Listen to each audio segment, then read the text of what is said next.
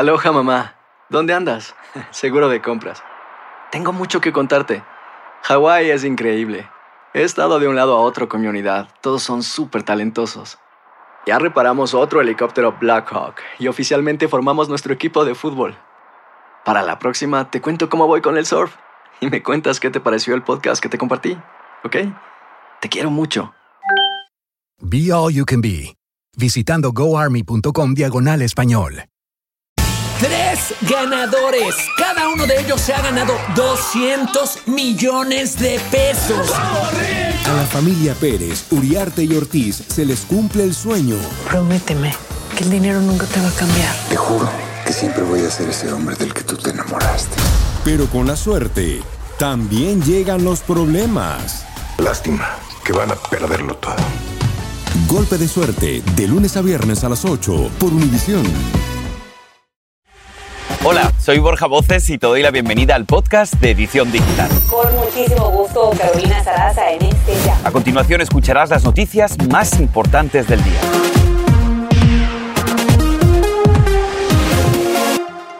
Comenzamos familia con una historia indignante, la muerte de un bebé de meses a quien su mamá, escuchen lo siguiente, le puso fentanilo en su leche con la intención de que durmiera. Es de escucharlo y de no creerlo, pues según reportes, la cantidad que le puso era tanta que le hubiese quitado la vida a por lo menos 10 personas. Aunque los policías trataron de reanimarlo, el bebé perdió la vida. Y escucha esta parte de la historia porque es igual de indignante cuando la madre le dijo a las autoridades que ella pensó que no era fentanilo pero ¿saben qué?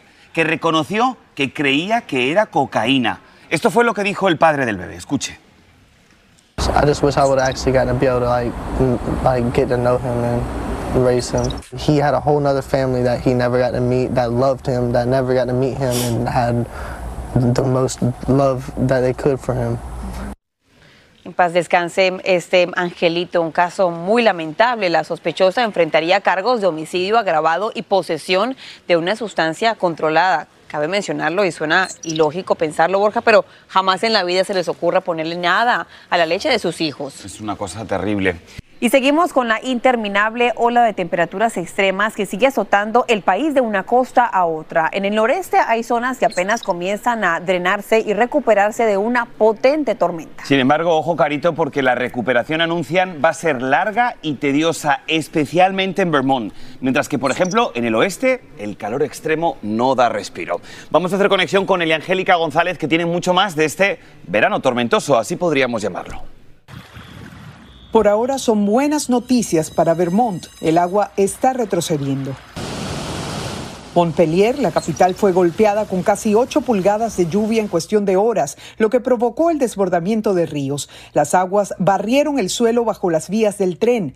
El presidente Biden desde Lituania aprobó la declaración de estado de emergencia en Vermont y sus 14 condados. Estos tres carros son los de nosotros, ¿eh? Ahora el estado se prepara para hasta 4 pulgadas más de lluvia este fin de semana. Es un terror ver todo eso y una lástima grande por la gente que, perdió todo, perdieron todo. Mientras las advertencias por inundaciones están activas desde Massachusetts hasta Canadá, desde Florida hasta California, más de 65 millones de personas están bajo alerta por calor. Para Phoenix, Arizona, es el día número 13 consecutivo con temperaturas de 110 grados o más. Hoy, la mayor parte de California tiene 15 grados por encima de lo normal. Migrantes que esperan a orillas del río Bravo para cruzar a Estados Unidos están desesperados. Siento calor, más que yo tengo presión alta, me sofoco, parece que me voy a ahogar a veces. En lo que va de año, 103 migrantes han muerto debido al calor. Y es que este es el peligro natural más mortífero en Estados Unidos. Y les cuento que no es solamente el calentamiento de la Tierra, sino también el 40% de los océanos, que en este momento está sufriendo una ola de calor, según los científicos. Y el cambio climático traerá que las lluvias sean todavía más extremas. Con esto vuelvo con ustedes. También un calor sofocante para por lo menos este fin de semana y se extiende por todo el país. Gracias, Hay que Eli. estar bien hidratado, sin duda. Miren, vamos a cambiar de tema porque la Casa Blanca ha anunciado nuevos planes para contrarrestar la popularidad de silacina, más conocida también como droga zombie, que como ustedes saben y aquí te hemos contado, es un sedante para animales, pero que se está volviendo muy popular en las calles de Estados Unidos, Carito. Es que esta droga tiene consecuencias devastadoras, especialmente cuando se combina con el fentanilo. Edwin Pitti nos amplía sobre la orden que les da en ese momento a las agencias antidrogas para limitar su comercialización. Edwin, adelante. Carolina y Borja, buenas tardes. La Casa Blanca dice que esta es una estrategia gubernamental y por eso le está pidiendo a diferentes agencias, incluyendo al Departamento de Servicios Humanos y de Salud y el Departamento de Seguridad Nacional, que trabajen en conjunto siguiendo siete pilares que incluyen, por supuesto, investigación, acción, colección de data y muchos más detalles. Y por supuesto, esto causa mucha preocupación porque están subiendo de manera exponencial las muertes por sobredosis y ahora empeora la situación con este medicamento conocido como xilacina.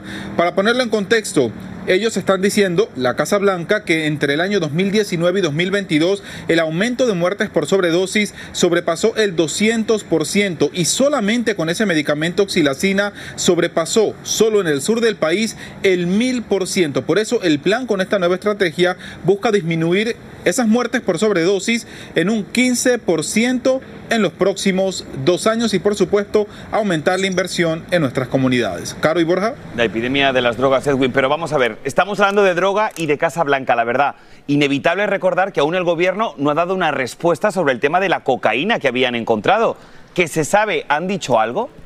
Bueno, te puedo comentar, Borja, que el servicio secreto continúa con esta investigación. Ellos habían dicho que a más tardar, antes de que culmine esta semana, van a presentar cuáles fueron las investigaciones o la información que lograron encontrar. Pero mañana, a las 10 de la mañana, la directora del servicio secreto, Kimberly Shuttle, ha sido citada al Comité de Supervisión de la Cámara de Representantes para que dé respuesta sobre por qué han demorado tanto con esta investigación.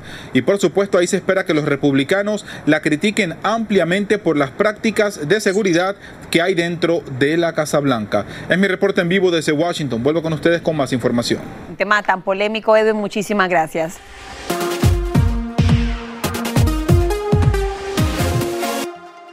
Y seguimos con información que puede aliviar tu bolsillo. Escuche esta decisión. Bank of America va a tener que pagar más de 250 millones de dólares en multas y reembolsos por cobros y prácticas irregulares a sus clientes. Este monto además se suma a otros mil millones de dólares en multas y compensaciones que impusieron a este mismo banco en los años 2014 y 2022 por cometer infracciones similares.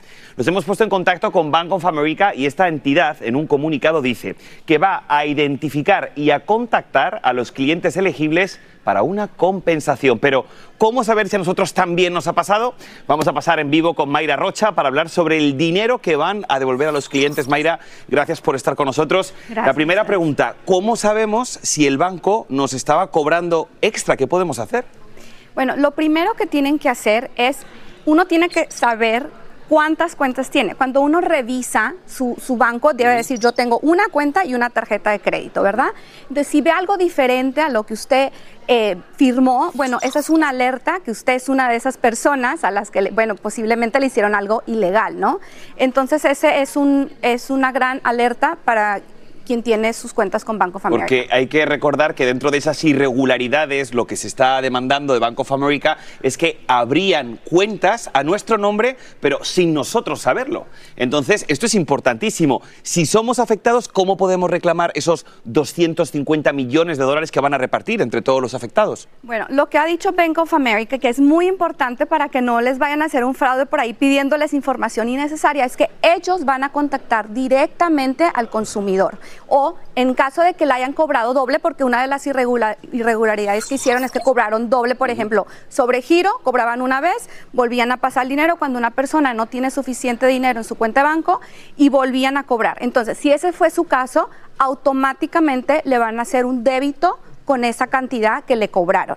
En otro caso, que le hayan abierto una cuenta, Bank of America se va a comunicar por medio de una carta, un email, nada de por teléfono, indicándole lo que ellos, cómo le van a recompensar. Eso es importantísimo porque ya sabemos además que Bank of America tiene un, montón de clientes latinos, hispanos. Seguro que ustedes en casa tienen cuenta de Bank of America, así que tienen que prestar mucha atención y por supuesto yo creo que el mejor consejo es checar perfectamente todas las cuentas y ver cuáles son los gastos que nos han puesto, ¿no, Mayra? Totalmente. Bueno, pues Mayra, muchísimas gracias por Gracias haber estado aquí con nosotros en la edición digital, como siempre.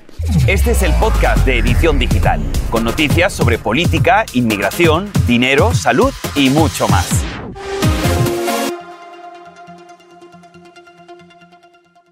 Tres ganadores. Cada uno de ellos se ha ganado 200 millones de pesos. A la familia Pérez, Uriarte y Ortiz se les cumple el sueño.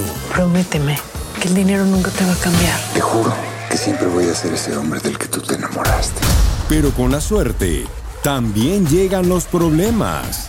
Lástima que van a perderlo todo. Golpe de suerte, de lunes a viernes a las 8 por Univisión.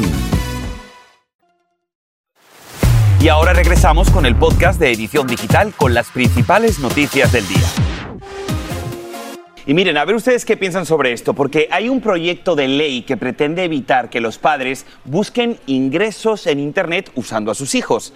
Esta propuesta además busca el derecho de los menores a exigir que se borren de las redes las imágenes publicadas por sus papás.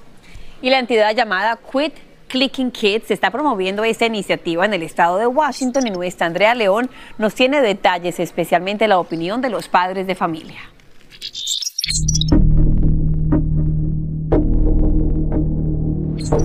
En la era de las redes sociales, muchos padres comparten todo lo que hacen sus hijos. Otros incluso reciben ganancias por ello.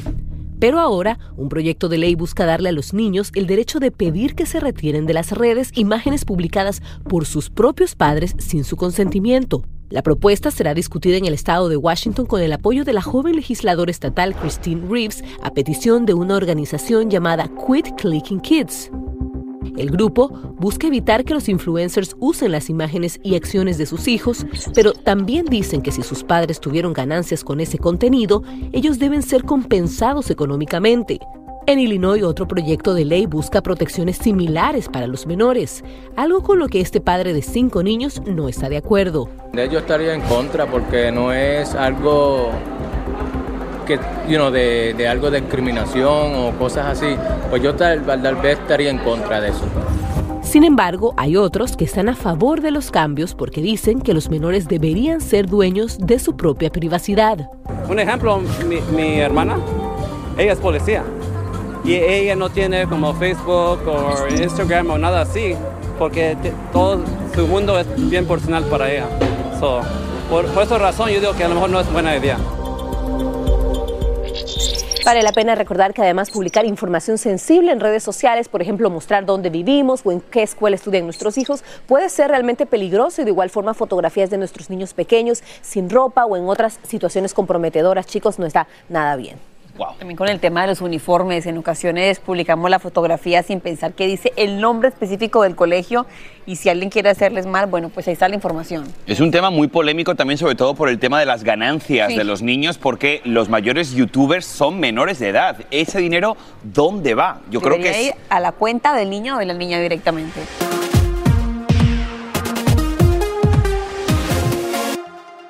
Y miren, vamos a cambiar totalmente de tema con otra controversia. Les cuento, el aspartamo. Pues bien, la Organización Mundial de la Salud concluye que es posiblemente cancerígeno. Pero en Estados Unidos la FDA no está en acuerdo con esa clasificación. Y es que, aunque dos organismos europeos evaluaron los riesgos para la salud, uno de ellos concluyó que hay poco riesgo en un consumo normal. La FDA dice que al no haber un elevado eh, nivel de riesgo, los expertos de la OMS se habrían quedado cortos y nos acompaña justamente el doctor Juan Rivera, corresponsal médico principal de Univisión. Doctor, me encanta saludarlo. ¿Cómo está? Doctor, mire, esto es preocupante para mí como persona, como mamá. ¿Cómo es que un organismo como la OMS dice que puede causar cáncer y todavía seguimos permitiendo que se vendan eh, chicles, gomas de mascar sin azúcar, bebidas con aspartamo? Bueno, eh, Carolina, yo creo que el, el, problema es que la ciencia no es blanco y negro. Yo creo que los estudios no son completamente definitivos. Hay estudios que se hacen en animales, hay estudios que se hacen en humanos, hay estudios que son de ciencia básica.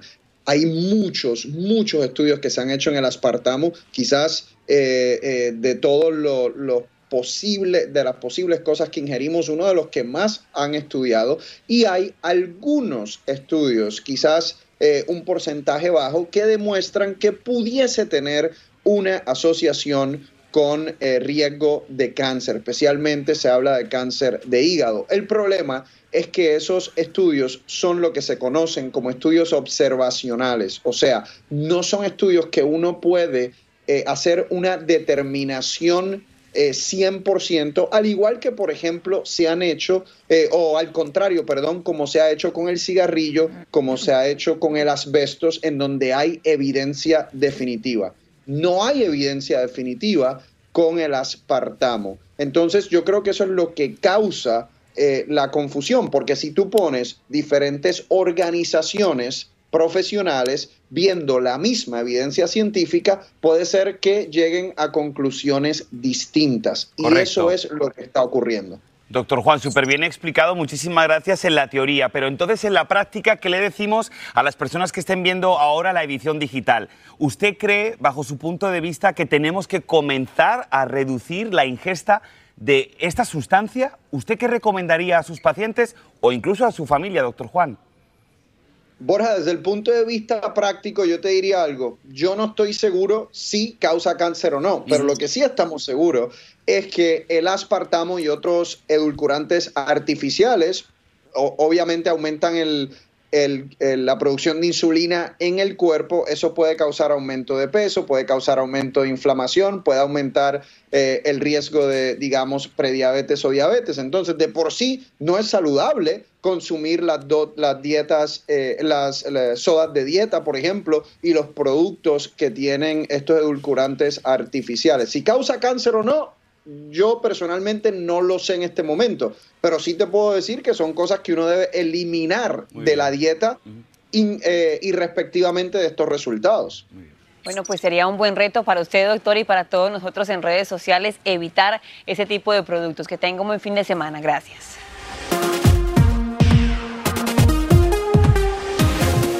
Vamos a cambiar totalmente de tema y esta información la verdad que es importante teniendo en cuenta los índices de crisis de salud mental que estamos atravesando. Miren, el secretario de Salud y Servicios Humanos de los Estados Unidos, el señor Javier Becerra, ha anunciado en el Bronx que la línea telefónica 988 del Servicio de Salud Mental para la Prevención del Suicidio ahora cuenta con un sistema de mensajes y chat en español. En nuestro idioma, justamente para que nos cuente más de ese importante tema que afecta a tantas familias hispanas en Estados Unidos y en el mundo, nos conectamos con Guillermo González. Al cumplirse el primer año del lanzamiento de la línea de ayuda para personas con dificultades de salud mental, se dio a conocer una cifra muy preocupante, 5 millones de llamadas con igual número de respuestas. Para el secretario de Salud, Javier Becerra, un número con un sabor agridulce. Dos millones más que en el año anterior y eso es porque la gente está llamando, lo cual es bueno, pero no tan bueno porque hay mucha gente llamando lastimada en opinión de expertos, una necesidad cada vez más apremiante. Por eso es que las líneas como 988 son tan necesarias, porque la persona no tiene un amigo, una persona, un familiar a quien llamar y tiene que llamar a esta línea hotline para tener a alguien que lo escuche. El secretario Becerra dijo que el gobierno del presidente Biden está destinando cerca de un billón de dólares para fortalecer y mejorar la línea 988 para atender la creciente demanda de asistencia de salud mental. Pero la más reciente novedad son operadores que hablan español. La oportunidad de tener y proveer los servicios de chat y texto bilingües en inglés y en español nos ayuda a conectarnos con la comunidad la destrucción de las familias, la falta de valores y la ausencia de prácticas que fomenten la empatía con los demás son, en opinión de expertos, algunas de las causas de la creciente cifra de personas que piden ayuda en la línea 988. En Miami, Florida, Guillermo González, Univisión. Y esta historia refleja la importancia de la salud mental en Univision Foundation junto a la Fundación de Chan Zuckerberg.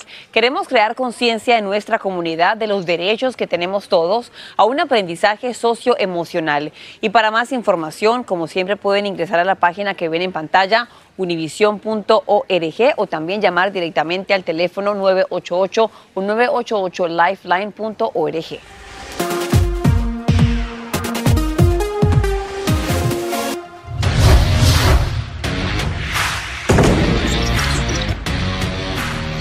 Wow, Messi manía en la edición digital, nos encanta. Y es que el mundo está en ascuas, Carito, a dos días de la presentación oficial de Lionel Messi como el número 10 del Inter de Miami.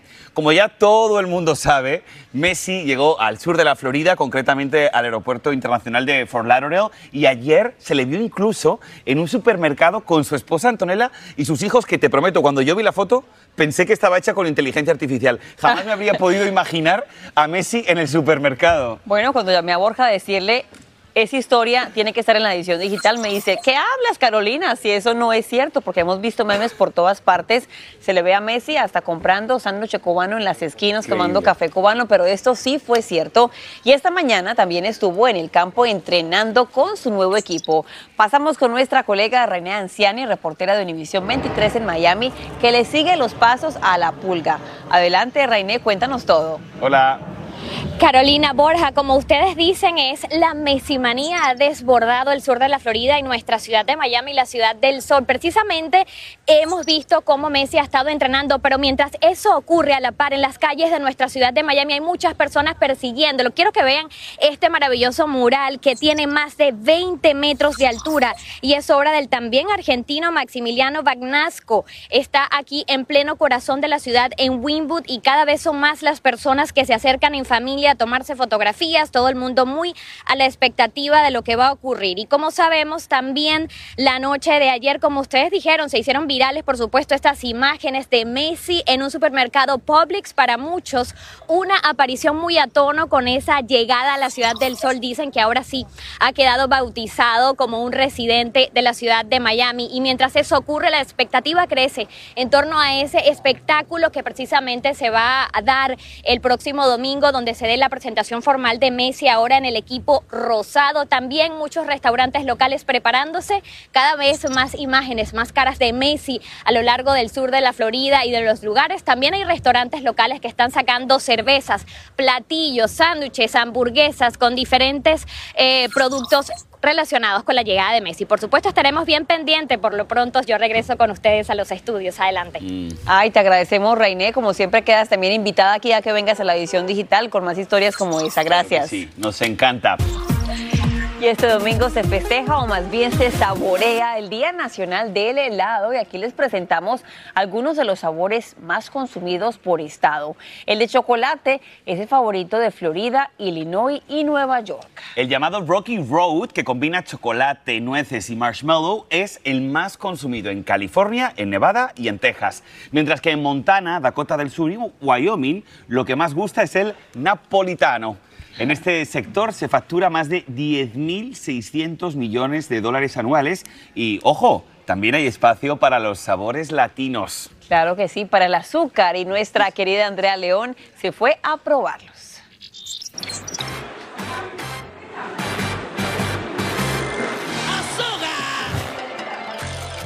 Azúcar Ice Cream nació hace 12 años en Miami, Florida, y su nombre es un homenaje a la gran Celia Cruz. Ubicada en la pintoresca calle 8 de la pequeña Habana, esta heladería recibe a turistas de todas partes del mundo, que les interesan no solo en los exóticos sabores, sino también en la historia de Cuba que aquí se cuenta a través de los helados. Pues mi esposa había escuchado en la, aplicación de TikTok y entonces como estamos cerca, pues quisimos parar aquí. Y a pesar de contar con más de 100 sabores, sus fundadoras dicen que los favoritos son tres.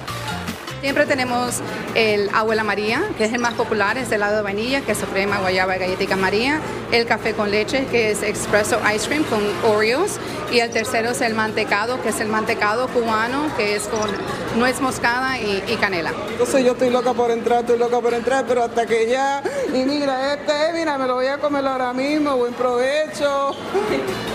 Pero hay otros sabores aún más peculiares.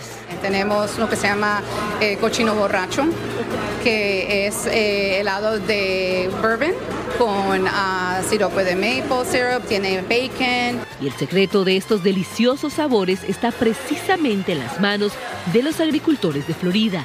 Vamos a las fincas todas las semanas, un día sí, un día no, para recoger mango, para recoger mamey, para recoger guayaba.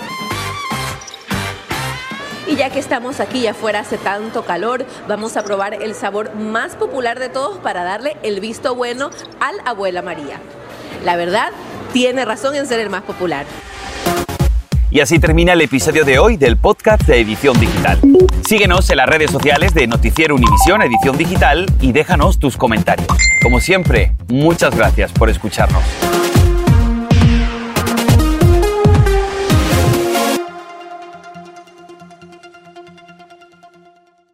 Llega a Univisión otra gran producción. Un golpe de suerte cambiará la vida de tres familias. Golpe de suerte, de lunes a viernes a las 8 por Univisión.